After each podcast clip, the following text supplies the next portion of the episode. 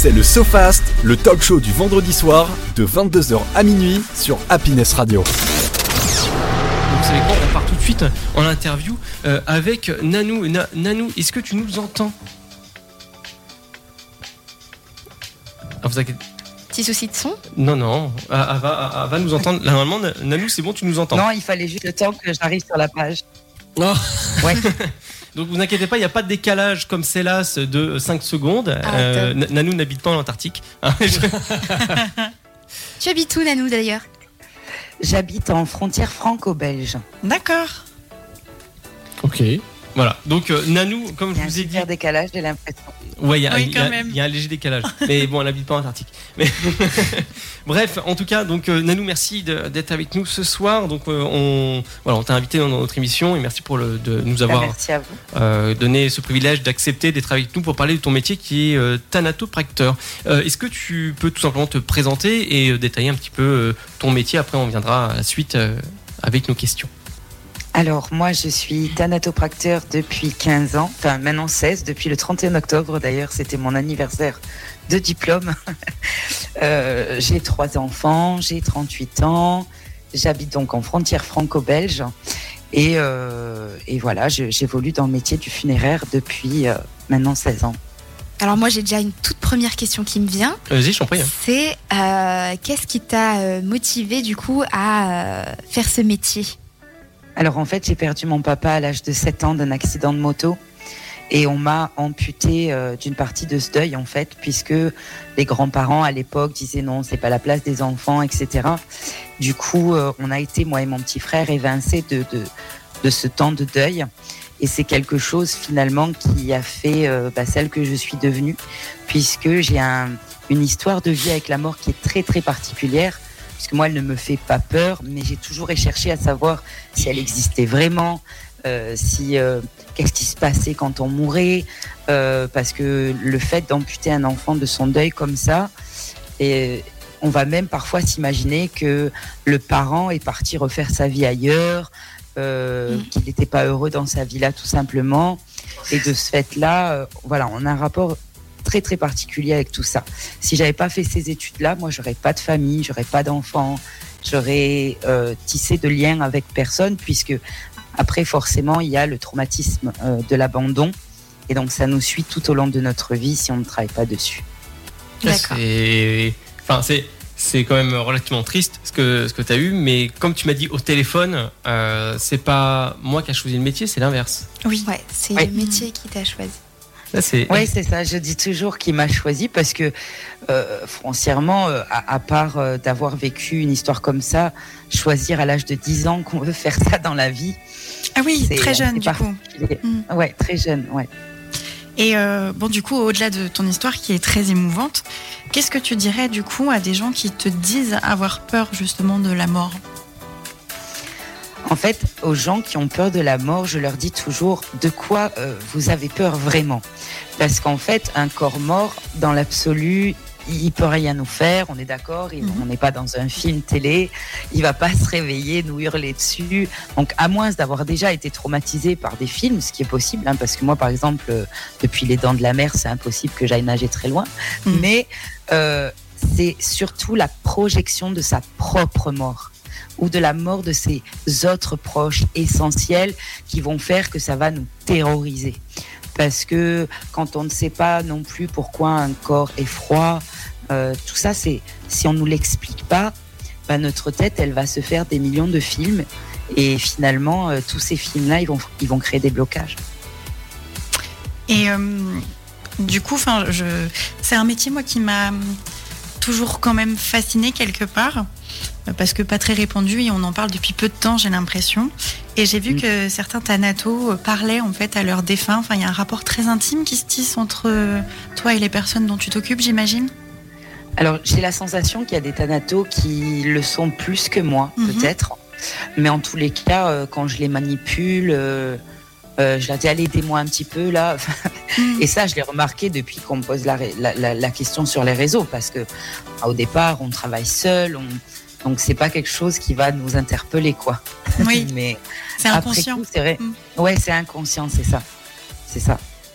Alors, dites-moi si je me trompe, mais je crois qu'on n'a pas défini exactement ce que c'était que le métier de thanatopracteur. Est-ce que tu Alors, peux nous le- l'expliquer Ouais.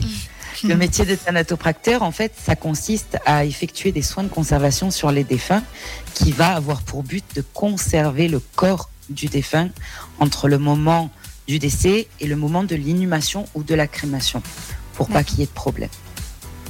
D'accord.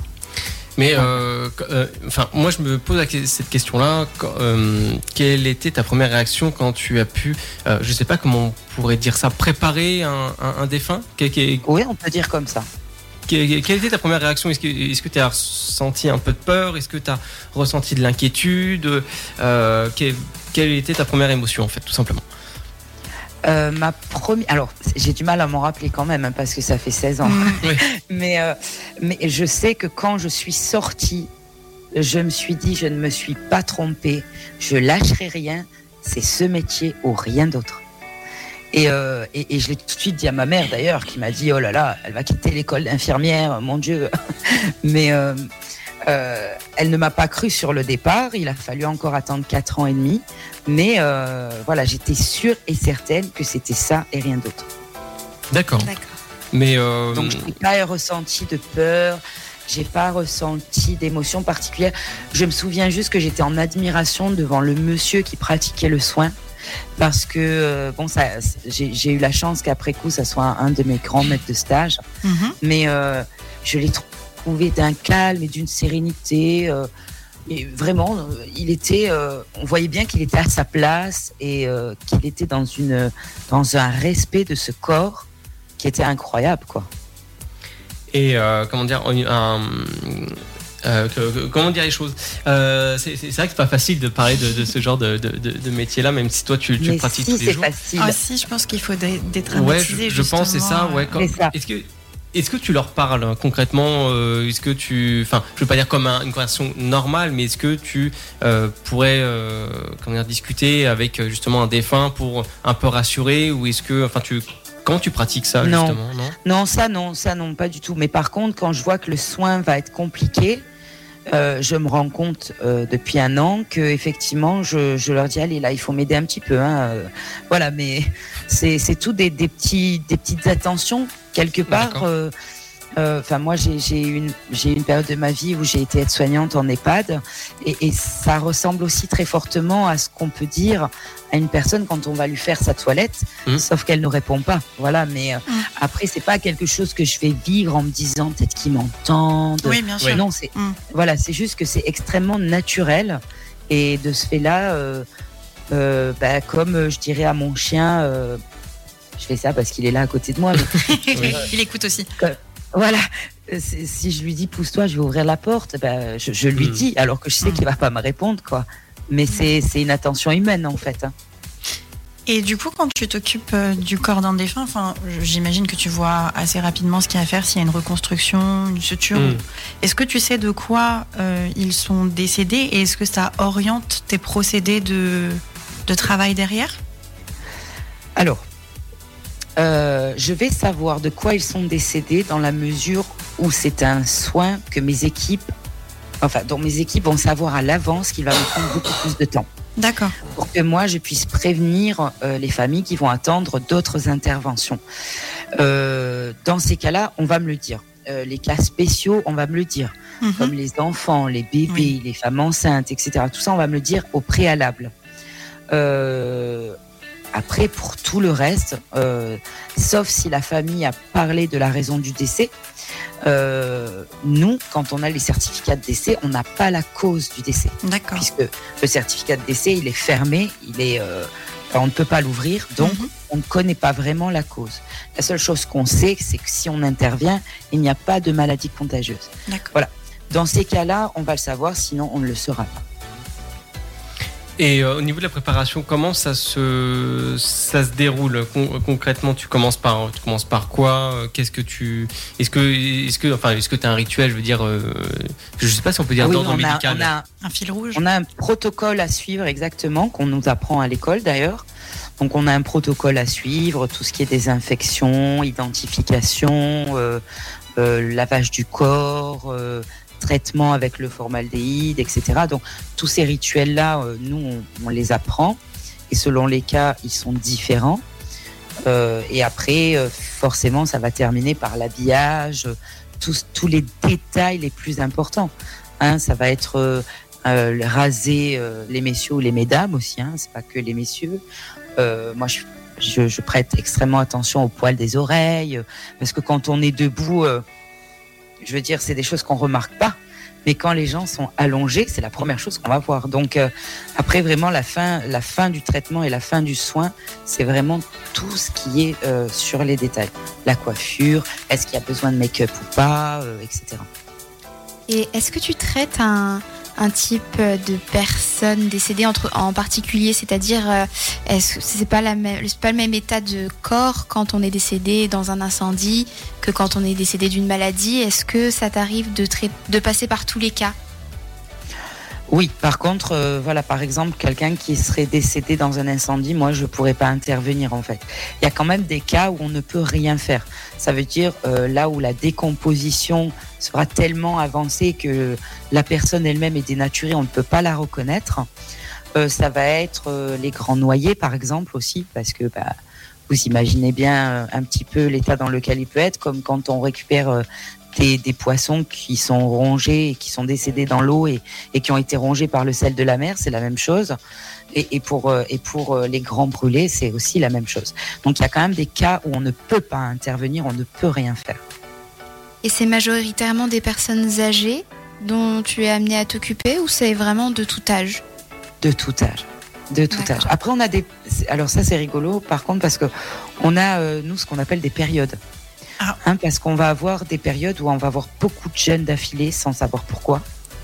Euh, on va avoir des périodes où on n'aura que des gens d'une cinquantaine d'années. Enfin, moi, avec le temps, j'ai remarqué qu'on a quand même euh, comme des, ouais, des, des- des périodes comme ça où, où c'est vraiment ciblé. On va voir euh, sur un temps euh, beaucoup de mêmes cas qui se ressemblent. Ah oui. D'accord. Et tu Mais, vois euh, des schémas qui se dessinent? Euh, Par exemple, je sais pas, en début Ouais, d'année, ça va Saisonnalité, ouais. Ouais. Hmm. Oui. Oui, Ah oui, oui. oui. D'accord. Tu Ah, peux nous en oui, dire un petit peu plus Est-ce que tu Bah, sais bah, si... Comme là, par exemple, l'entrée dans l'hiver, on, on sait à l'avance euh, qu'il va y avoir beaucoup de suicides, malheureusement. Ah oui. D'accord. Hmm. Le manque de lumière. euh, Le manque de lumière. Mm. Et, puis, et puis, vous savez, les, les, les gens pendant les fêtes aussi, les gens Oui. qui sont seuls, Mm. Mm. ça les fait. euh, Enfin, c'est- c'est c'est des moments où vraiment les passages à l'acte, euh, j'ai j'ai la sensation qu'ils sont le plus nombreux, malheureusement. Et du coup, toi, tu es en contact avec les familles des corps dont tu t'occupes ou il y a un intermédiaire entre toi et eux? Alors, euh, en général, c'est le conseiller funéraire qui fait vraiment le relais. D'accord. Euh, maintenant, quand c'est euh, quand je vais présenter un cas où j'ai effectué un soin de conservation, mais de reconstruction, Mhm. là, c'est moi qui vais présenter le défunt à la famille parce que j'ai des instructions à lui donner et je dois m'assurer euh, que tout le monde les a bien comprises et les a bien entendues. Parce qu'il y a tellement de travail derrière euh, qu'en fait, on ne peut pas malheureusement euh, leur permettre parfois d'embrasser le visage. Donc, on va leur donner des subterfuges à ça, Mhm. qu'ils puissent quand même voilà, pouvoir toucher leur défunt, parce qu'il y en a qui, qui ont besoin de ça. Oui. Euh, et, et on va s'assurer qu'ils aient vraiment entendu. Ça veut dire, euh, ça passe par les yeux, ça passe par, euh, par des schémas de corps. hein. On, on est capable de s'apercevoir que les gens ont totalement assimilé ce qu'on vient de leur expliquer. D'accord. Et ça, le conseiller funéraire, en fait, il ne peut pas vraiment le faire parce qu'il ne sait pas le travail qui a été fait. Euh, et il y a des termes où nous, on va être un petit peu moins mielleux. Mhm. Et parce que euh, à un moment donné, euh, dans un deuil, il y a parfois des gens qui, qui enrobent tout ça, qui... mais à un moment donné, les- endeuillés, ils ont besoin aussi d'entendre la réalité des Oui. choses. quoi. Mm. C'est important. Mais d'ailleurs, euh, on n'en a pas encore parlé, mais pour les endeuillés, tu fais des choses que, Hmm. pour ma part, je trouve magnifiques. J'allais venir justement. Oui, euh, ces idées justement de bijoux avec des mèches de cheveux ou, ou les empreintes. Euh, Alors je- les empreintes, c'est pas moi, c'est Maison de la Grée. Ah d'accord. Mais euh, enfin, je les ai trouvées comme ça un jour par hasard sur TikTok. Mm. Et c'est des gens extraordinaires qui font un travail d'une qualité remarquable. Et euh, enfin moi souvent, et, et je l'ai souvent expliqué en live, etc. C'était quelque chose de, pour moi parce qu'il y a une jeune femme qui m'avait demandé justement l'empreinte de son papy parce qu'elle devait accoucher trois jours après, qu'elle ne Mhm. pouvait pas euh, se rendre euh, aux funérailles de son papy.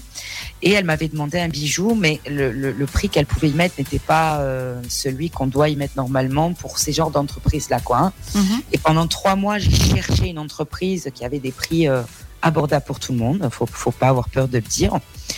Et je suis tombée sur eux. Et là, franchement, enfin, euh, bon, pour la petite histoire, j'ai fait faire le médaillon pour la jeune femme qui ne me l'a jamais réclamé, qui est toujours actuellement chez moi. Mais en tous les cas, ça m'aura permis une rencontre extraordinaire. quoi. Mm. Et même cette histoire de d'englober les, les cheveux et de pouvoir euh, garder euh, sur nous. Alors, certains trouveront peut-être ça glauque, mais moi, je sais que quand j'ai perdu des proches, j'aurais vraiment aimé avoir cette proposition de fête et, euh, et je trouve Ouais. ça vraiment. Enfin, c'est Ben, vrai que sais, quand on est dans le deuil, on n'y pense pas, nous. Mmh, c'est Non. vrai. Mais euh, ouais, c'était. Euh, Ben, moi, j'y pense parce que Mm. j'ai tellement manqué de souvenirs, en fait. Oui, c'est vrai. que je suis en permanence euh, dans ma tête à me demander qu'est-ce qu'on peut trouver, qu'est-ce qu'on peut faire pour le souvenir au défunt. Voilà. Mm. Et euh, j'aurais une question par rapport justement aux préparations du, du, du corps, du défunt, tout ça. Est-ce que c'était déjà arrivé d'avoir une euh, trop un trop plein d'émotions en fait en faisant ça Enfin, est-ce que est-ce est-ce que ça t'a est-ce que c'était déjà arrivé euh, déjà? Et est-ce que euh, quel, est ton état émo- émotionnel quand en fait tu prépares un défunt Parce que c'est pas forcément évident, peut-être. Non, alors il y, y a différentes situations. Euh, J'ai eu le cas euh, déjà en, en tout début de carrière euh, d'avoir un jeune homme qui est décédé d'un accident de moto du même âge que mon papa. Ah oui. Et euh, à ce moment-là, bizarrement, la vie a fait que moi, j'avais l'âge de ma maman quand il est décédé. Et en fait, ce jour-là, j'ai réalisé à quel point c'était jeune pour perdre son époux, quoi, avec deux enfants en bas âge et tout. Enfin, euh, donc là, c'était vraiment, euh, c'est un cas qui a révélé chez moi une prise de conscience. Donc, Mm. j'ai pas été émotionnée euh, par par ce décès, mais vraiment, euh, j'ai juste fait une projection sur ma vie et sur la vie de ma maman. Ensuite, euh, il y a des cas effectivement où, contre nous-mêmes, la projection, elle va être tellement forte qu'on n'a même pas le temps de de- d'essayer de, contrôler son cerveau à dire non, non, non, non, Mhm. non, c'est pas quelqu'un que tu connais, voilà. Donc, euh, c'est c'est des cas pour ma part extrêmement rares parce que quand je rentre dans un laboratoire, je suis tellement concentrée, j'ai l'impression que mon cerveau finalement se divise en deux et que je rentre en tant que moi professionnel et que la moi, la vraie moi, elle reste devant la porte en fait. Voilà, Hmm. donc euh, ça se passe vraiment comme ça. Et, et s'il y a un cas qui m'a vraiment, euh, qui m'a vraiment trop remué, je sais qu'en repartant, là, je vais m'écrouler dans ma bagnole, quoi. Mm. Mais euh, j'ai deux cas notamment où euh, je suis intervenue et, euh, et c'était pour des, gens qui avaient eu des, arrêts cardiaques euh, assez massifs. Donc en fait, euh, on n'a pas une modification du corps dans ces cas-là, mais on a vraiment des lividités très violacées au niveau du visage. Et bon, du coup, je, fais mon soin, etc. Et par deux fois, ça m'est arrivé à la fin du soin de prendre le recul et de dire, mais je le connais en fait. Et tout le long du traitement euh, du, du corps, je, je n'ai absolument pas reconnu ces personnes que je connaissais dans ma vie. Quoi. D'accord. Ah, c'est une situation assez drôle. ouais. je je vais peut-être voir le. le- Enfin, j'essaye de tirer le positif. C'est c'est aussi signe que ton travail est, est bon puisque tu lui as rendu son apparence. euh, Ah oui, oui, oui bah, Mm. c'est ce que je me suis dit aussi. hein. Oui. c'est ce que je me suis dit aussi. Mais, euh, mais vraiment, c'est quand même très, Mm. très C'est particulier. perturbant. Mm. Ah ouais, ouais, parce que sur le moment, tu as le côté culpabilité qui va te dire, mais attends, tu l'as pas assez bien regardé, que qu'est-ce qui t'est passé à côté de quoi? Et finalement, tu as ton côté rationnel qui te dit, euh, bah non, tu étais là pour faire ton travail en fait. En Donc, fait, euh, si, si je comprends bien, euh, c'est un petit peu comme certains médecins qui considèrent le corps comme une mécanique durant Mhm. tout le temps d'une opération et qui euh, reconsidèrent l'humain à la fin seulement de leur travail. euh, c'est un petit peu ça? Ouais, je pense que c'est c'est c'est un petit peu ça. Il y a, il y a un petit peu de ça, c'est sûr. Mhm. Peut-être pas totalement, mais en tous les cas, on, on est vraiment. euh, moi, je dis toujours, on est un peu. on- je pense qu'on a la même façon de fonctionner euh, que des grands sportifs la veille Mhm. d'une préparations. Voilà, parce que nous, par contre, on n'a pas le droit à l'erreur. On a euh, cette obligation de résultat. Mhm. Euh, je, veux dire, c'est un service qui est payant. Donc, euh, les gens, non seulement, euh, en plus de risquer de les traumatiser pour le restant de leur vie, on va aussi euh, leur facturer quelque chose qui pour eux représente tout le restant de leur vie aussi. Donc, Mhm.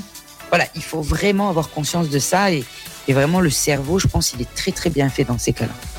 D'ailleurs, combien ça coûte de, de prendre soin de, de quelqu'un de décédé?